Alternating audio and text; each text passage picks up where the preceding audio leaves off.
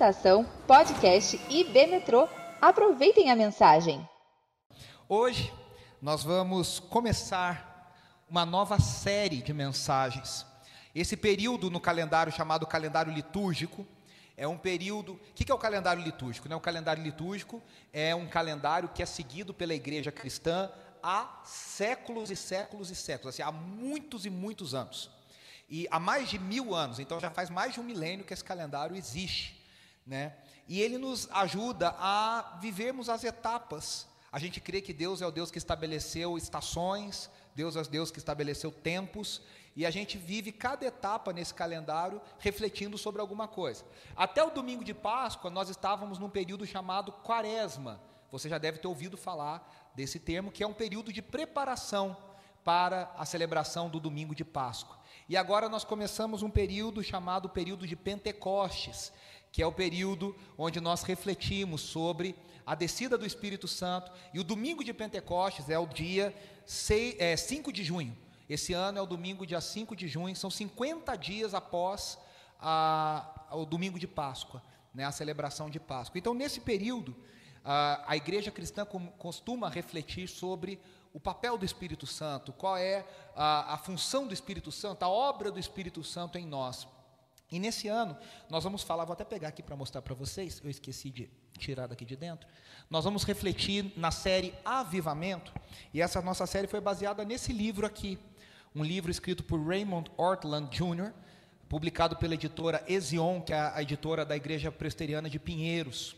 E esse livro se chama Avivamento, o modelo bíblico para vivenciar a extraordinária presença de Deus.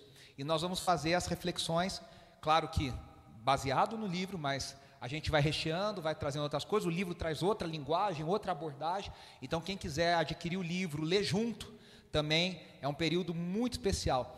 Também no nosso Instagram, eu espero que todo mundo já siga o nosso Instagram. O nosso Instagram ele funciona também como uma ferramenta para ampliar os temas da mensagem. Então, durante a semana, você vai encontrar no nosso Instagram posts que na segunda-feira sai o resumo da mensagem para te ajudar. A gente chama de mapa mental, né, para te ajudar a lembrar dos principais pontos da mensagem.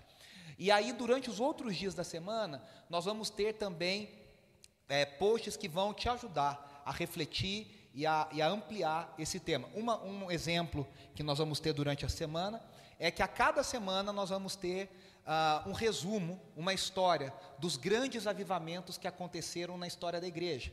Onde Deus agiu, como Deus agiu, qual é a história desses avivamentos. Eu não sei você, eu sou apaixonado por história. Né? E quando você estuda a história dos avivamentos, é uma coisa maravilhosa e realmente incrível. Então, hoje é a primeira mensagem chamada Deus vem até nós. E a primeira pergunta, é, nós vamos refletir isso no texto de Isaías 63, 15 até Isaías 64, 12, é o capítulo todo de Isaías 64. Né? Mas antes da gente ir para o texto de Isaías, eu queria pensar o que é o avivamento e por que, que nós precisamos dele. Né? Por que, que eu estou dizendo isso? Porque a gente escuta que se você já é mais, é, vamos dizer assim, experiente na história da igreja, caminha aí, quem viveu os anos 90, por exemplo, dentro da igreja cristã, a gente tem a palavra avivamento, às vezes associada a questões muito complicadas, a comportamentos, no mínimo, estranhos, né? a situações onde as pessoas tiveram N comportamentos complicados e a pessoa fala, ah, isso é um avivamento. Aí você fala, poxa, esse avivamento eu não quero, né? Esse avivamento está meio estranho. Então a gente, com o passar do tempo, quem é de. Né, busca viver uma teologia mais saudável, uma caminhada mais equilibrada, muitas vezes cria uma casca com essa palavra, porque fala, Ih, fala de avivamento, vem aquelas loucuras, vem aquelas doideiras, vem aqueles comportamentos malucos. E eu não preciso dar os exemplos aqui, que vocês sabem bem do que eu estou falando. Um grande exemplo disso, por exemplo, ah, foi um grande exemplo, por exemplo, foi bom, né? Um grande exemplo disso foi uh, o chamado avivamento de Toronto, por exemplo, no início dos anos 90. Né? Muita coisa aconteceu ali, muitos comportamentos, muitas situações, até escândalos envolvidos. Então, assim, uh, o que eu, o primeiro convite que eu quero te fazer é para você que já tem uma caminhada cristã, é deixar de lado os preconceitos, deixar de lado, às vezes, o pé atrás nós vamos falar de avivamento a partir do texto bíblico. O que, que a Bíblia define sobre avivamento? O que, que a Bíblia fala sobre avivamento? E a grande pergunta é: o que é o avivamento? E aí, o autor do nosso livro, o Raymond Ortland Jr., define avivamento como, eu escrevi aqui, um período na vida da igreja em que Deus faz com que o ministério normal do evangelho avance com poder espiritual extraordinário. O evangelho nunca é normal. O evangelho é sempre algo sobrenatural. Mas há um trabalho comum, rotineiro, ordinário do evangelho. Um avivamento são períodos na história da igreja onde Deus faz com que haja um avanço do Evangelho de uma forma extraordinária, uma, fora, uma forma fora do comum. Há uma visitação poderosa do Espírito Santo de Deus. E essa visitação a gente não controla. O Dr. Martin Lloyd Jones, um dos maiores exegetas e pregadores do século XX, um, um, médico, ele era médico da, da rainha, ele era médico da coroa inglesa. Ele abandona a, a profissão para se dedicar exclusivamente ao ministério. Uh, eu sempre costumo dizer que o Dr. Martin Lloyd Jones é o pregador favorito do Tim Keller, que é o meu pregador favorito atual. Então, para ser o pregador favorito do Tim Keller, é porque o cara é muito, muito fera. E ele diz uma coisa impressionante. É, ele era um homem muito bíblico, ele pregou 20 anos sobre o livro de Romanos. 20 anos ele pregou sobre o livro de Romanos. Ele era um homem da Bíblia, um, um, apaixonado pelas Escrituras, mas ele era ao mesmo tempo um apaixonado pelo Espírito. Porque a gente às vezes encontra assim, gente que ama a escritura, mas é fria no espírito. E gente que ama o espírito, mas é, né, não conhece muito a escritura. E parece que a gente tem que escolher um lado. Ou você fica com a escritura ou você fica com o Espírito Santo. E não, na verdade, o Espírito Santo e a escritura precisam andar lado a lado. E o Dr. Martin Lloyd Jones diz: o avivamento é uma experiência na vida da igreja, quando o Espírito Santo realiza uma obra em comum, em comum. O Espírito Santo faz algo novo. A palavra avivamento, ela traz a ideia de trazer algo à vida. Algo que estava morto, algo que viveu, mas de repente morreu, essa, essa coisa vai ser reavivada, vai ser avivada, vai receber vida novamente. Há, há um autor chamado Robert Coleman que ele diz: é o retorno de algo à sua verdadeira natureza e propósito. O Dr. Martin Lloyd Jones lembra que avivamento começa entre cristãos, começa dentro da igreja. Por quê? Porque um pecador, nós, nós, todos nós já fomos, ainda somos pecadores, mas já fomos pecadores no sentido de não ah, alcançados pela graça de Deus. E a gente sabe que um pecador está, o apóstolo Paulo diz que um pecador está morto em seus pecados. Como é que algo que está morto, nunca viveu, pode voltar à vida? Então, um avivamento é uma volta à vida do cristão. Começa no cristão e depois atinge a comunidade onde aquela, aqueles cristãos estão inseridos. O Dr. Martin Lloyd Jones diz assim: assim, por definição, o avivamento é primeiramente uma vivificação, um revigoramento, um despertamento de membros de igreja que se acham letárgicos, dormentes, quase moribundos. Parece estranho a gente dizer isso, mas muitas vezes a igreja entra num ciclo que a igreja vai morrendo.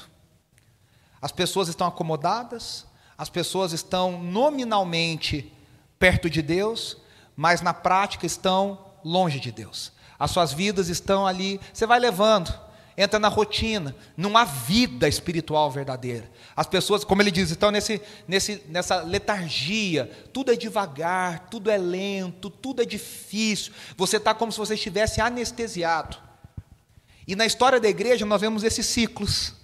A igreja tem períodos de grande avivamento e depois um período de grande letargia, que a igreja praticamente se acomoda, que a igreja fica ali complicada, de repente Deus traz o avivamento e reaviva, e de novo a gente vê esses ciclos.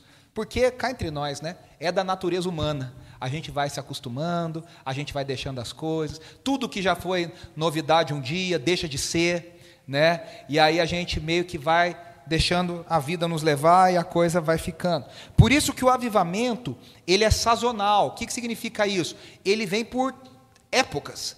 Ele não é permanente.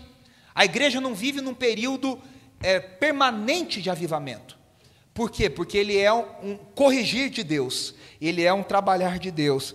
É, Jonathan Edwards, que é esse que está na foto, foi, é considerado o maior teólogo norte-americano. Edwards viveu não muito na sua vida, ele morreu cedo. Ele, nesses tempos é perigoso falar isso, mas ele foi voluntário para uma vacina que estava existindo e ele pegou a doença e morreu daquela doença. E, e, e o que acontece? Isso é em 1750, alguma coisa, né?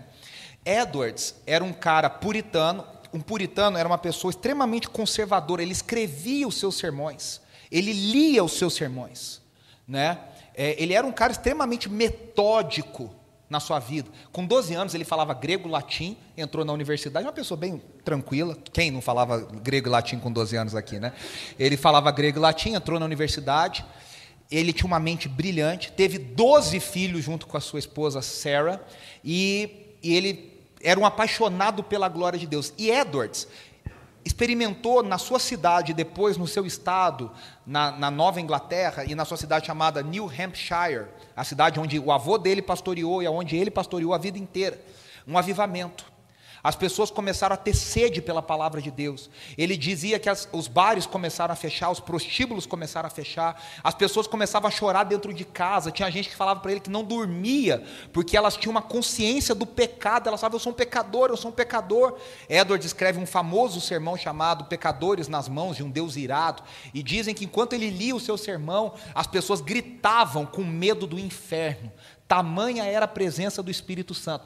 E Edwards viveu esse período chamado primeiro grande despertamento da história dos Estados Unidos, e alguns anos depois ele vive um segundo grande despertamento, onde toda aquela região foi atingida por um avivamento do Espírito Santo. Dizem que, por exemplo, Boston, naquela época, tinha 5 mil habitantes. Edwards chegou a pregar, Edwards e George Whitfield, seu amigo, chegaram a pregar para multidões de 10 vezes o número da cidade de Boston sem microfone, ao ar livre. Tamanho o avivamento que Deus fez naquela vida. Só que o que aconteceu? Aquele avivamento passou, porque ele é sazonal. E Edwards ficou encucado, porque ele falava: o que define a verdadeira obra do Espírito Santo? O que faz uma obra do Espírito Santo ser verdadeira? Por que, que teve gente que experimentou da presença de Deus e de repente voltou para a vida sem Deus? Por que, que teve gente que experimentou dos frutos do avivamento e de repente foi para uma vida pior do que estava antes do avivamento? E por que, que teve gente que teve a sua vida transformada? E aí Edwards dedicou a sua vida a pensar sobre isso. Então ele escreve um tratado, um clássico cristão chamado Religious Affections, afeições religiosas, onde ele fala sobre os sinais. E esse é muito interessante esse livro. É um livro muito denso, é um livro muito pesado, mas é muito interessante, porque ele fala de 12 sinais que uma pessoa pode apresentar, que não significa que aquela pessoa é regenerada e salva. Então ele fala, por exemplo, ah, a pessoa diz, toda hora me vem um louvor na cabeça. E ele diz, isso não significa que a pessoa é salva. Por isso, por isso, por isso. E Bíblia, Bíblia, Bíblia. E depois ele apresenta 12 sinais, 12 marcas, que se a pessoa tiver, Edward diz, a palavra nos garante, essas marcas, só uma pessoa regenerada pelo Espírito Santo possui. Então ele fez um tratado, e ele fala: não é para você ler o meu tratado para apontar para o outro e falar: olha, que eu estou vendo que você tem uma marca aí. Ele fala: é para você ler o meu tratado e você fazer uma autoanálise, uma auto, uh, um autoexame, se você realmente foi verdadeiramente transformado pelo Espírito Santo. E Edwards tinha uma visão muito interessante. Ele tinha a visão de que os avivamentos eram instrumentos de Deus para, vamos dizer, na nossa linguagem de hoje, Edwards não falou isso, tá? Isso eu que estou falando. Mas a ideia dele é essa: como se a igreja fizesse um upgrade Entendeu? Então ele, é, é como se ele dissesse assim: a igreja está no nível 1, e aí vem um avivamento, leva a igreja para o nível 2. Aí, de repente, vem outro avivamento, leva a igreja para o nível 3. Ele dizia que era uma forma da igreja crescer e amadurecer. Agora, uma coisa interessante: o avivamento é sempre uma iniciativa divina. Não há, aliás, um pouquinho antes da pandemia, teve um evento aqui em São Paulo, um mega evento chamado Descend que lotou o estádio do Morumbi e lotou o estádio do Allianz Parque. Teve em Brasília também, no Mané Garrincha. Foi produzido pelos irmãos da Dunamis, enfim, toda coisa. E eu me envolvi numa questão, não tem nada contra. A minha crise era com o slogan do evento. Que o slogan do evento dizia: Chegou a tua hora, Brasil. E aí eu dizia: Quem marcou essa hora? Quem somos nós? E aliás, por ironia das ironias, foi um mês antes da pandemia. Brasil chegou a tua hora, um mês depois, todo mundo trancado dentro de casa. né? E tá dizendo, chegou a tua hora para o avivamento, chegou a hora. Gente, não tem como. Aquele estádio lotado com milhares e milhares de pessoas clamando pelo Brasil é a coisa mais linda. Louvando, lindo. A minha crise não é com pessoas clamando pelo Brasil. Isso maravilhoso. A minha crise é o avivamento. É uma obra de Deus, não é uma obra humana. A gente não pode fazer passo um, passo dois, lança tal, faz um post, marca o culto. A gente não consegue produzir a obra do Espírito. Agora, quando a gente olha a história dos avivamentos, a gente percebe, no entanto, que há padrões. E aí eu falei, no nosso Instagram vão sair as histórias dos avivamentos, você vai perceber alguns padrões. O primeiro padrão que a gente percebe é que anteriormente anterior ao, ao, período de avivamento, a igreja está num grande período de declínio moral. Há, há, um período de muita devassidão, de muita escuridão, de muitas sombras. A igreja está muito fria. A, o avivamento geralmente é precedido por um período de sombras, por um período de escuridão, por um período difícil na vida da sociedade, na vida da igreja. O segundo pra, padrão que nós percebemos é que nesses períodos difíceis, Deus levanta indivíduos, às vezes dois, às vezes três, às vezes dez, e esses indivíduos começam a clamar e começam a dizer: Senhor, nos visita, Senhor, nos visita, Senhor, nos visita. Em todas as histórias de avivamento, há um, dois, três, dez, vinte pessoas que estão reunidas, clamando: Senhor, nos visita, Senhor, nos visita. Senhor, nós precisamos de Ti. E aí a grande pergunta é: quais são os sinais de um verdadeiro avivamento? E aí Edwards escreve assim: há uma percepção. Não, isso aqui não é o Edwards, desculpa. Isso aqui fui eu mesmo. Quais são os sinais de um verdadeiro avivamento? O Edwards é daqui a pouco. Há uma percepção clara da presença de Deus. Há, um, há uma, uma, uma consciência da presença de Deus. Segunda coisa, há um aumento por um desejo de santificação e, consequentemente, uma maior percepção da nossa pecaminosidade. Você já viu aquelas, aqueles stories mais educados que a pessoa bota no Instagram para mandar indireta para o outro? Mas ela fala uma verdade, é que as pessoas usam para mandar indireta, né?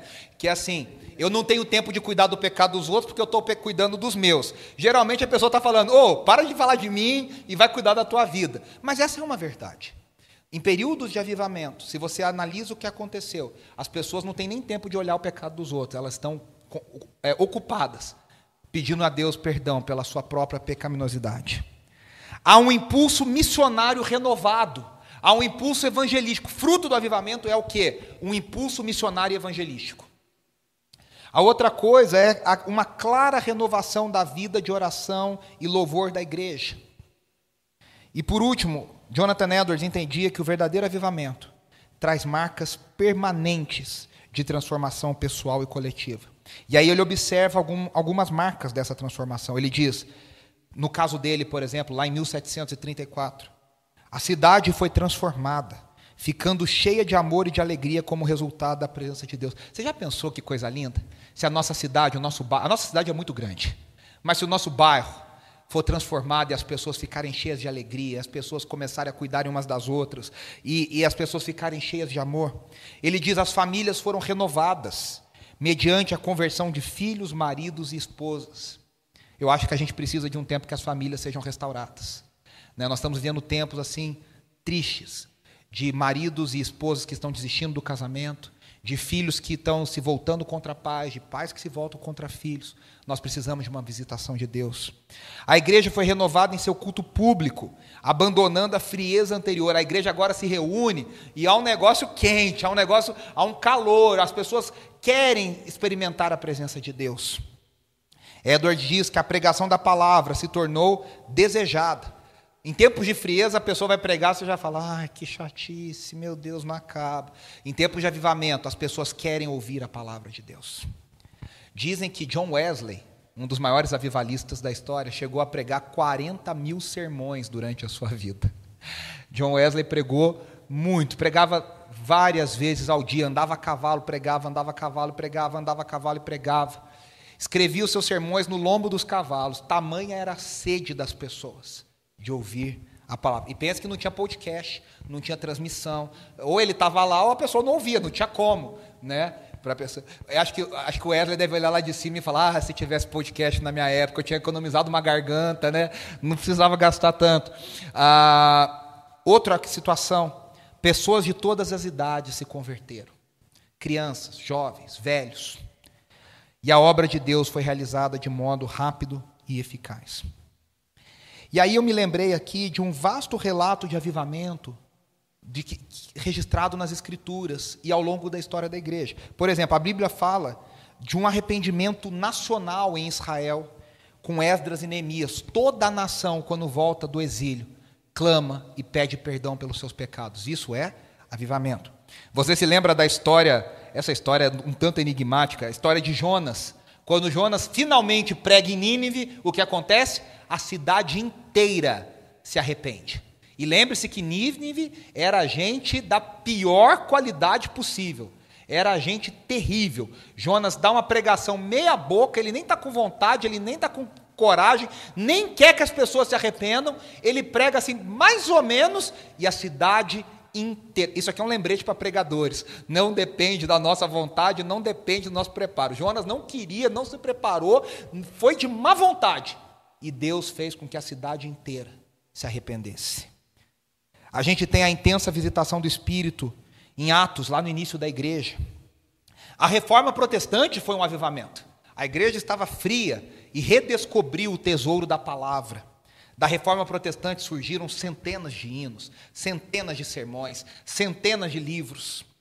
O avivamento entre os moravianos era o conde Zizendorf, na Saxônia, atual Alemanha.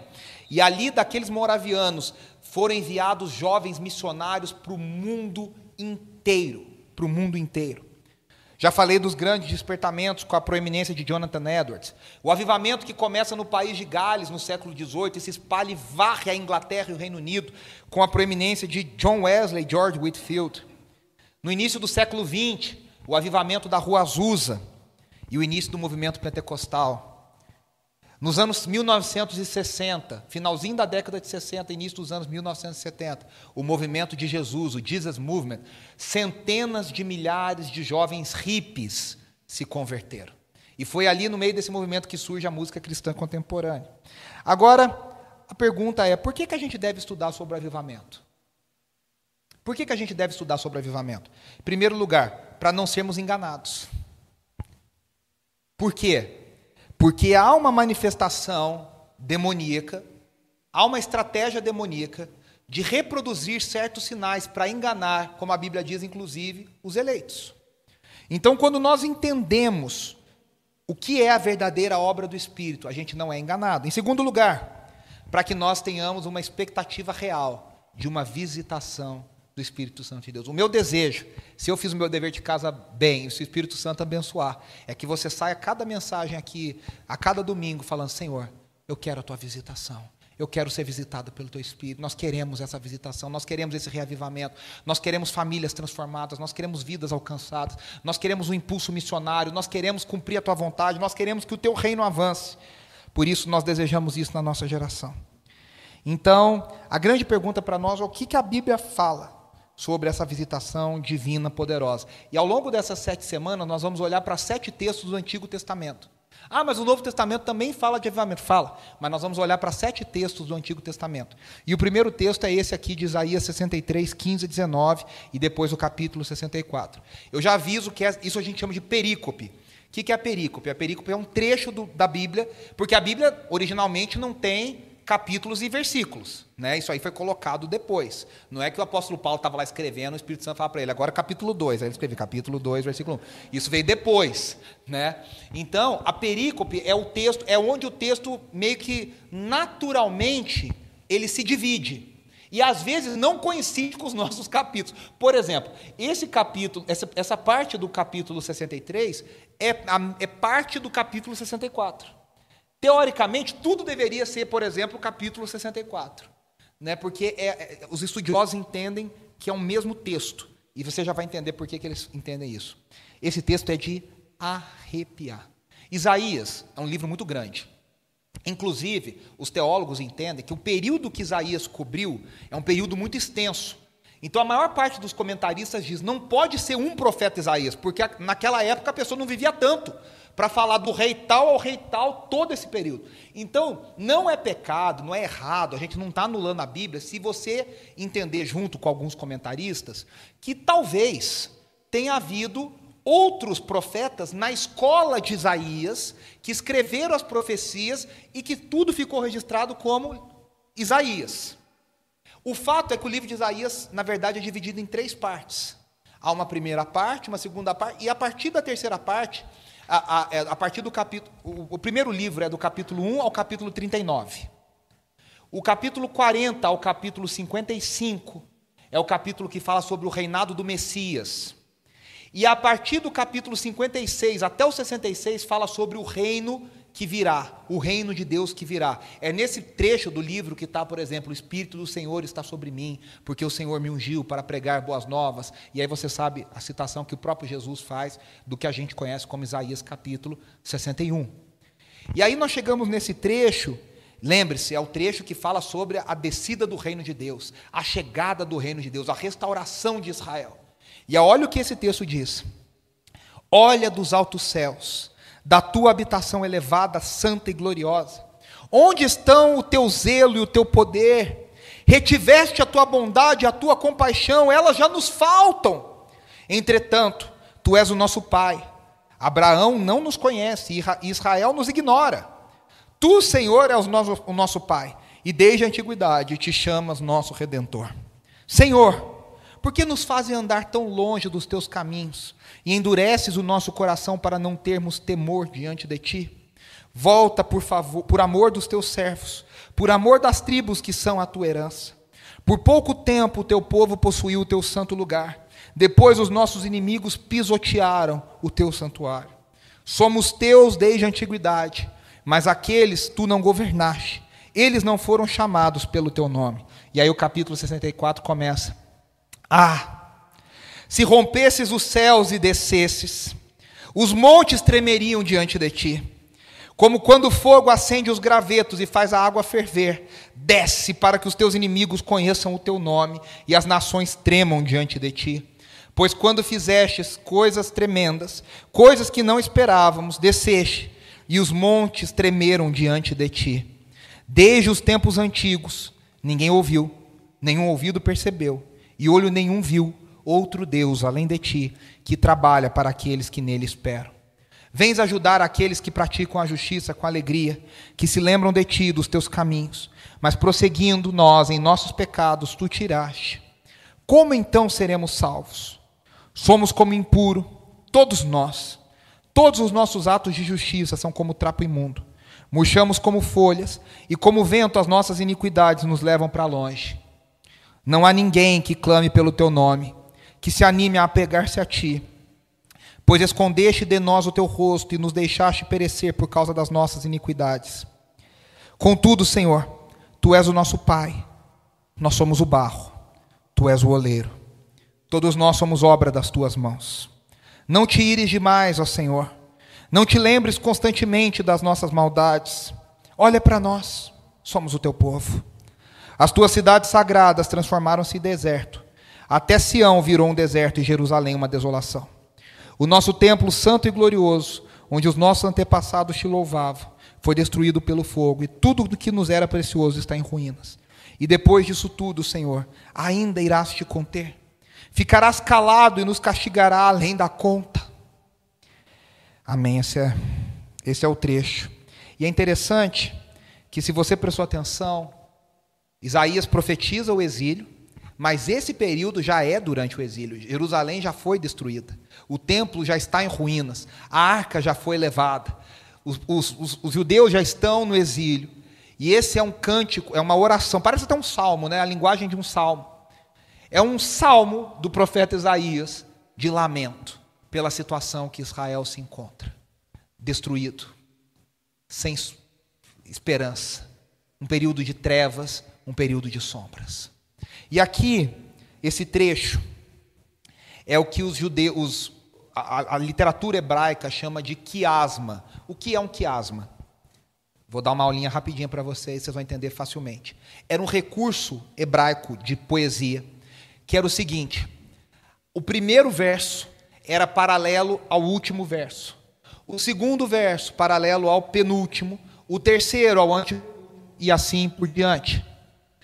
Quando eles se encontravam, o versículo que ficava sem par, o versículo que era o meio, a frase que era o meio, é a ideia mais importante do texto. Se vocês prestarem atenção, eu até, sub, eu até botei em negrito. Qual é o meio desse texto? O versículo 4 e o 5, parte A, que diz: Desde os tempos antigos ninguém ouviu, nenhum ouvido percebeu, e olho nenhum viu outro Deus além de ti que trabalha para aqueles que nele esperam. Vens ajudar aqueles que praticam a justiça com alegria, que se lembram de ti e dos teus caminhos. E aí eu até fiz uma tabelinha para a gente entender a estrutura do texto. E você vai compreender comigo como isso nos ajuda a entender qual é a mensagem que o profeta Isaías está passando. Aqui está escrito assim, não sei se todos conseguem ler, a habitação de Deus. E aí fala sobre o, o primeiro versículo, a habitação celestial. O último versículo, a habitação terrena. Depois fala sobre o povo de Deus, fala que Deus é nosso Pai, fala do poder criativo de Deus e fala que nós somos o seu povo, a sua herança, a sua tribo. Está lá no 16 e 19 do 63 e no 8 e 9 do 64. Perceba como vai fechando. Está fechando, ó. Aí a terceira parte fala da ira de Deus, a sua presença e a sua face. E aí fala do julgamento como derretimento. Fala como fogo que acende o graveto vem e queima as montanhas, e queima os montes. E aí fala da ira contra as nações da terra e depois a ira contra o povo. E aí no meio esses versículos se encontram a expectativa por Deus, esperar nele, se alegrar nele, andar em justiça e se lembrar dele. Eu vou falar rapidamente sobre cada uma dessas passagens e você vai entender. O primeiro paralelismo fala da habitação de Deus. E aí ele fala: Senhor, da tua morada aí do alto, lembra-te de nós. E aí lá no último ele fala: Senhor, a tua morada na terra, qual era a morada de Deus na terra? O lugar onde estava o templo. Aonde o templo foi colocado? No Monte Sião. Por isso que o salmo diz: Deus escolheu Sião como sua morada. Nos tempos de Davi, aquilo era glorioso. Nos tempos de Salomão, poxa, um templo glorioso. Mas agora, nos dias de Isaías, só ficaram as lembranças desse momento glorioso. Agora o templo foi derrubado, queimado, a cidade destruída, o povo levado. A arca da aliança, que era o bem mais precioso de Israel, estava desaparecida. E aliás, o spoiler, ela nunca mais foi encontrada. Não importa o que o Indiana Jones diga, ela nunca mais foi encontrada. E aí ele fala: Senhor, da tua morada celestial, lembra-te de nós. E aí ele diz: A tua morada aqui na terra está destruída. A morada celestial, ele diz lá no versículo 15 do 63, é elevada, santa, gloriosa. A morada na terra, ele fala lá no final do 64, está um deserto, uma desolação, destruída pelo fogo, está em ruínas. E aí, diante dessa situação, o profeta pede que Deus olhe para o seu povo de forma especial. Gente, claro que o profeta não está dizendo Deus esqueceu literalmente da gente. A gente sabe que Deus está sempre vigiando e trabalhando. O Salmo diz que Deus não dorme, não dorme o guarda de Israel. Mas, num outro sentido, o profeta está dizendo: Deus, olha para a gente com carinho. Sabe quando você tira nota ruim na prova? Que você vai lá e fala para o professor. Tem uns que nem lembram, né? faz tanto tempo que já não lembra mais. Né? Quando você tira nota ruim na prova, aí você chega para o professor e fala: professor, dá uma olhada de novo, corrige com carinho, vê se não tem alguma coisinha que dá para melhorar a minha nota. Né? O profeta está pedindo: Deus, olha para a gente com carinho, olha para a gente com amor, dá uma atenção especial, vem nos resgatar. E aí é interessante que no versículo 15 o profeta afirma que Deus reteve a sua bondade e sua compaixão. Por quê? A gente sabe por quê. O povo foi avisado, o povo foi alertado. Se vocês não pararem com a idolatria, se vocês não pararem de se prostituir espiritualmente, vocês serão levados para o exílio. Avisou vez após vez após vez. E o povo não deu ouvidos. E o que Deus fez? Deus segurou a sua mão. Deus reteve as suas bênçãos. E o profeta diz: Deus, o Senhor reteve a sua bondade, a sua compaixão. E aí é interessante que lá no paralelismo do 64:12, ele completa dizendo: quando Jerusalém está destruída, quando o templo está completamente em ruínas, ele termina perguntando: Senhor, diante de tudo isso, o Senhor ainda vai reter sobre nós a tua bondade. Sabe o que, que o profeta está dizendo? Ele está dizendo: Deus, é a tua casa que está destruída, é a tua cidade que está envergonhada, é o teu povo que foi levado, é o teu nome que está sendo zombado. E aí ele fala: diante de tudo isso, o Senhor ainda vai reter a sua bondade, a sua misericórdia em direção ao teu povo. E é interessante, né, que na morada terrena de Deus, o mais importante não é o templo, o mais importante não é a cidade, o mais importante é o povo de Deus. O mais importante é o povo. E aí é a segunda parte. Ele diz assim, lá no 16 do 63. O povo se afastou tanto. E aí ele usa uma expressão engraçada. Não sei se você prestou atenção quando a gente leu. Ele diz: Abraão não nos reconheceria. O que, que ele está dizendo? Ele está dizendo o seguinte: a gente está tão distante da promessa que se Abraão tivesse o DeLorean lá do, de volta para o futuro e, via, e viajasse para o futuro, e ele olhasse para nós e falasse: Esse é o povo que o Senhor me deu? Nem sei quem é. Não adianta nem pedir a paternidade lá no ratinho que não dá certo. Não vai, não, não, não, não reconhece. Não sei quem são. Nós estamos tão distantes que a gente não sabe, Abraão não saberia. Aí ele diz: Mas o Senhor é o nosso Pai. Nós somos a sua herança. E aí há uma percepção clara de uma sequidão espiritual. E aí, a partir do versículo 17, ele começa a dizer: a sequidão, ela faz parte do plano de Deus. E aqui muita gente dá uma travada. Como assim Deus fez com o nosso coração? Não sei se vocês perceberam, ele fala isso, ó, vamos ler aqui junto rapidinho, olha. Ele fala aqui, olha. Senhor, por que nos fazes andar longe dos teus caminhos e endureces o nosso coração? Como que Deus faz a gente andar longe dele mesmo? Como é que Deus faz a gente andar longe dos caminhos? Como que história é essa? Isso é Satanás, não é Deus. Mas aqui há uma, uma coisa muito interessante. O profeta crê tanto na soberania de Deus, tanto, que ele sabe que até os tempos que a gente se afasta de Deus são usados por Deus para o nosso crescimento. O que, que acontece? Eu e você, o mal que habita em nós, não tem limite. Não tem limite. Se eu e você temos algum traço de bondade, e aqui estou falando principalmente antes da, da conversão, antes da regeneração, se alguém que não é salvo por Deus tem algum traço de bondade, é porque Deus em algum momento segurou o mal. Percebe? Deus segurou o mal. Mas tem momentos que Deus fala: então tá bom. Não é que Deus faz a gente pecar. A culpa nunca é de Deus. Deus simplesmente solta o nosso coração e fala: então tá bom. Faz o que você quer. Faz o que a tua natureza está mandando. E aí ele diz: Senhor, por que, que o Senhor nos fez andar longe? Tipo, como é que Deus reteve a mão? E quando Deus retém a mão, o povo se afundou no pecado. E aí ele diz: Deus permite esses tempos de sequidão.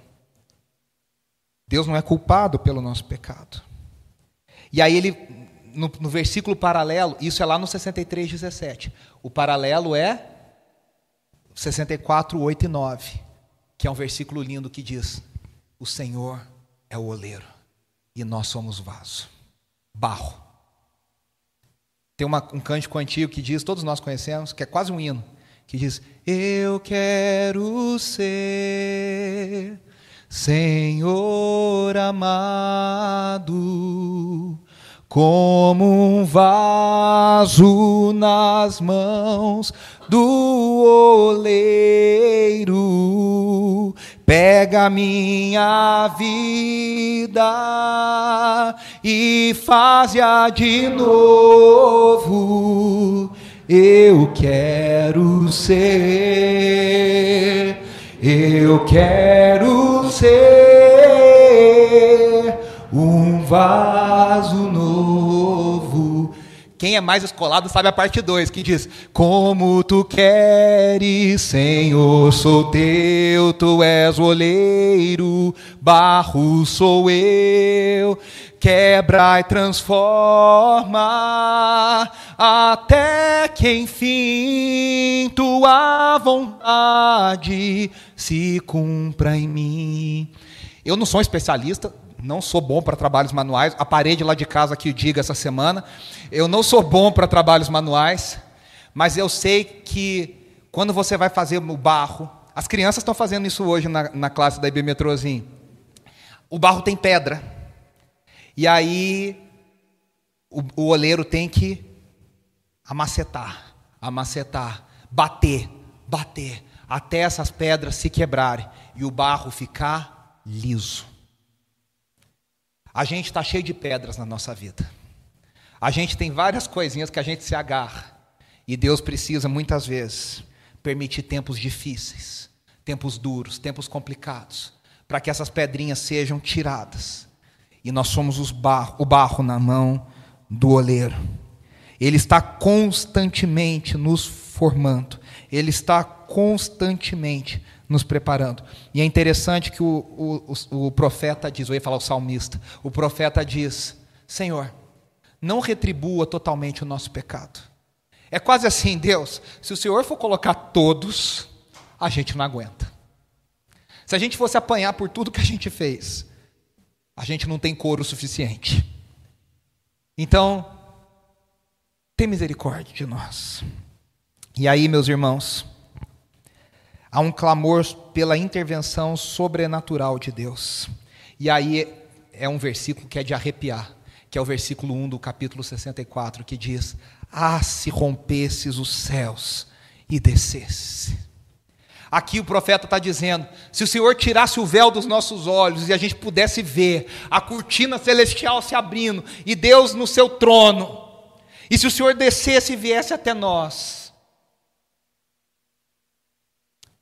eu não sei você, mas um dia eu quero ver essa imagem. Ele está dizendo: ah, se Deus descesse. E ele diz, é interessante que esse ah é uma expectativa. Na nova, há uma tradução que diz: quem dera Deus descesse. Ah, se Deus descesse. Ah, se Deus viesse. E é interessante porque no dia que Deus desceu, Israel conhecia um dia que Deus tinha descido. E foi no Sinai. E, de, e, a Bíblia diz que havia fumaça e barulho de trovão e fogo, e, como diria o doutor Vitor do Castelo Ratimbum, raios e trovões, e bum e tal. O espetáculo foi tão. Não era uma coisa bonita de se ver. Tão, foi tão duro que o povo de Israel falou para Moisés, muito amigos, falaram: vai você, a gente fica aqui. Vai lá você, a gente está aqui, esperando. Aí você vai lá, escuta e conta para a gente. Só que agora o profeta não está com medo, o profeta está esperando, com uma santa expectativa, dizendo: Senhor, rasga os céus e desce. Rasga os céus e vem em nosso favor. Tira essa cortina e aparece e vem em favor do seu povo. E aí ele diz algumas coisas que acontecem.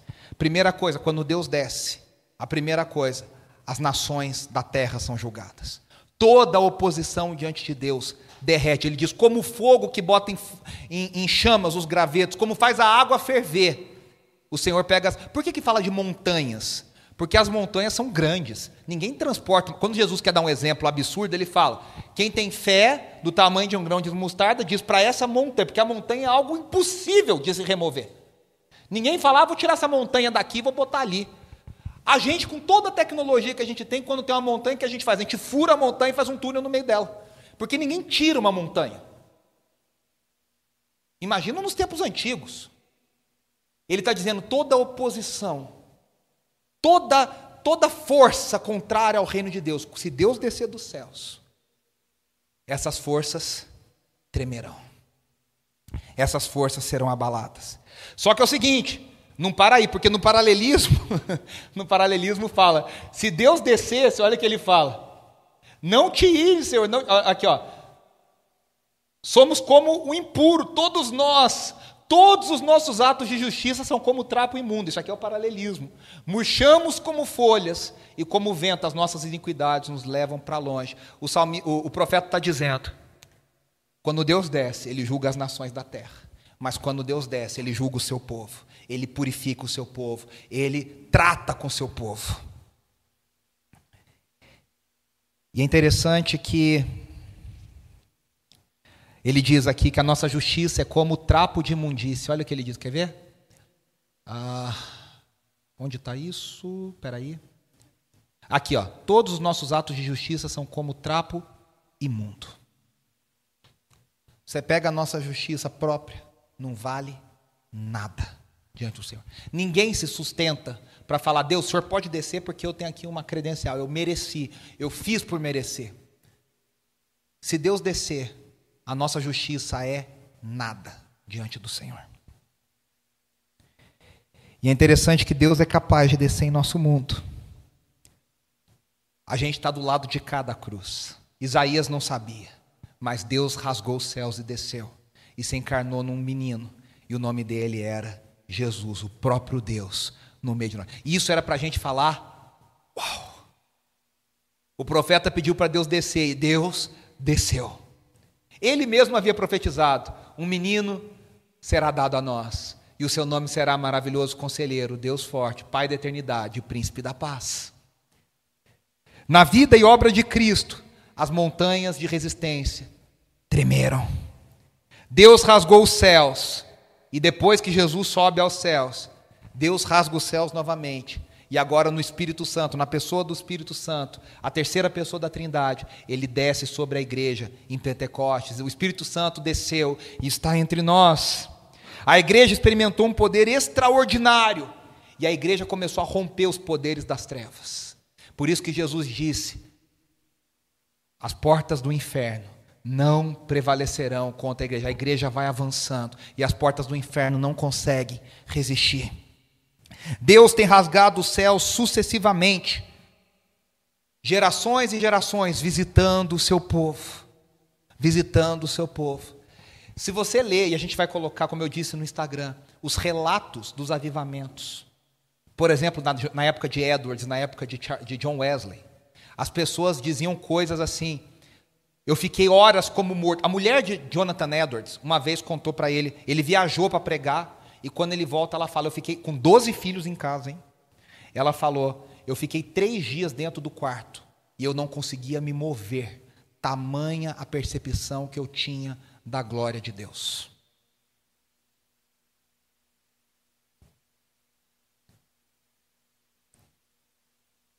Apocalipse 19, 11 diz que Deus vai rasgar os céus pela última vez, derrotando para sempre, de uma vez por todas, todos os seus inimigos. Ele disse: Eu vi os céus abertos e um cavalo branco, e o seu cavaleiro se chama Fiel e Verdadeiro. E ele vem e ele desce, e ele derrota a Babilônia, ele derruba a Babilônia, e os poderes das trevas serão derrubados e derrotados para sempre. E aí nós chegamos ao ponto central. E nós estamos encerrando aqui dizendo: um Deus que trabalha por aqueles que nele esperam. Esse é o centro do quiasma. E esse Deus, ele diz, desde a antiguidade não se viu. Em outra tradução diz, desde os tempos antigos nunca se ouviu falar, nunca olho nenhum viu, nunca mente nenhuma conheceu um Deus como o Senhor. Isso quer dizer que o nosso Deus é único. Ele é o Deus de Abraão, que forma um povo para si. Ele é o Deus de Moisés, que liberta o seu povo da escravidão. Ele é o Deus de Davi, que quer habitar em meio ao seu povo. Ele é o Deus dos profetas, que restaura a sorte do seu povo. Ele é o Deus que se encarnou em Jesus. Por isso que Jesus é o pleno cumprimento dessa promessa. Olho nenhum viu, ouvido jamais ouviu, nenhum jamais ouviu, mente nenhuma jamais conheceu aquilo que Deus preparei. É interessante que o apóstolo Paulo cita esse texto, não sei se vocês prestaram atenção e pensaram nisso. Essa, esse texto aqui, mega conhecido de Paulo, é uma citação livre de Paulo de Isaías 64, 4, que ele diz assim: Todavia, como está escrito, lá em Isaías 64, olho nenhum viu, Ouvido nenhum ouviu, mente nenhuma imaginou o que Deus preparou para aqueles que o amam. Qual é o contexto desse versículo em 1 Coríntios 2? O apóstolo Paulo está falando do mistério da cruz. Ele diz: A minha mensagem é Cristo e Cristo crucificado. A carne não consegue entender, porque isso é algo do espírito, só os que estão no espírito conseguem entender. E aí ele vai lá e lança essa frase. Ele diz: Olho nenhum viu, ouvido nenhum ouviu, mente nenhuma imaginou o que Deus preparou. Ele está querendo dizer, Jesus é um mistério tão grande. Ele fala, o mundo, as trevas, não conseguem entender o mistério de Deus. Quem explica e quem coloca em nós o mistério de Deus é o Espírito de Deus, porque esse é um mistério muito grande, é uma loucura muito grande para a carne, para a mentalidade terrena. Deus se fez carne, ele rasgou os céus, e ele desceu, e ele, se, e ele esteve encarnado, e ele está agora plenamente humano, plenamente divino, sentado ao lado direito de Deus, Jesus Cristo, o nosso Senhor. Quando Deus desceu em Jesus, a sabedoria do mundo foi confundida. E aí eu quero terminar só com três características que Isaías diz para que são as características daqueles a quem Deus se revela. Ele diz, vou voltar lá no versículo só para a gente ler junto. Ele diz: Desde os tempos antigos ninguém ouviu, nem ouvido percebeu, e olho nenhum viu outro Deus além de ti. E aqui está a primeira característica, que trabalha para aqueles que nele esperam. Em primeiro lugar, Deus se revela para os que nele esperam. O que significa? Esperar em Deus é crer em Sua soberania, é crer na Sua agenda, é crer no seu tempo é entender e confiar na provisão do Senhor. Aqui, sem combinar, o Pablo tinha colocado aqui a música antes do culto começar, da celebração começar, e eu tinha lembrado dela. Uma música do Renascer Praise, gravada em 1998 no Renascer Praise 5, que diz: Jesus, plano melhor, nunca chega atrasado, sua hora é perfeita, sua maneira a mais linda. Eu só quero a tua vontade, seja feita a tua vontade, assim na terra como nos céus. Quando a gente fala, eu quero a tua vontade, a gente está falando, Deus, é no teu tempo. E vou te falar, tem hora que parece que Deus está demorando. Tem hora que parece que Deus está atrasado. Tem hora que a gente quer correr, a gente quer falar, Deus, não tem um express, não tem alguma uma taxa que eu pago para passar na frente, não tem alguma coisa que eu possa, um poupa-tempo que eu possa ir celestial, para ver se a coisa funciona, um carimbo, um despachante, qualquer coisa.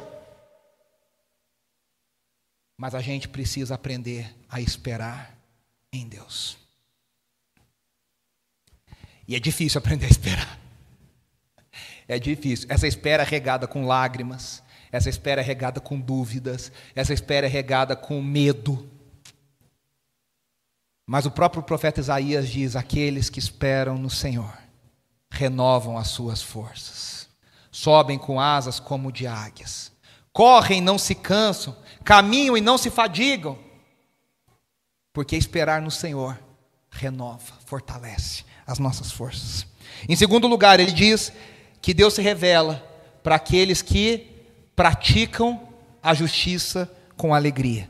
O que significa isso? Jesus disse: Feliz aqueles que têm sede de fome, fome e sede de justiça. Ou seja, vivem a vida do jeito de Deus e querem que Deus redima todas as coisas, querem que acabe toda injustiça, toda miséria, toda iniquidade, toda violência. E por último, ele diz: Deus se revela e Deus trabalha por aqueles que se lembram do Senhor e dos seus caminhos. É viver em obediência ao Senhor. A gente conclui e eu queria que você fechasse os seus olhos para a gente orar no encerramento dessa celebração. Nós precisamos pedir a Deus que venha até nós, que nos visite mais uma vez, que rasgue os céus e desça sobre nós. Nós precisamos reconhecer o nosso pecado. Nós precisamos reconhecer como nós estamos distantes do Senhor.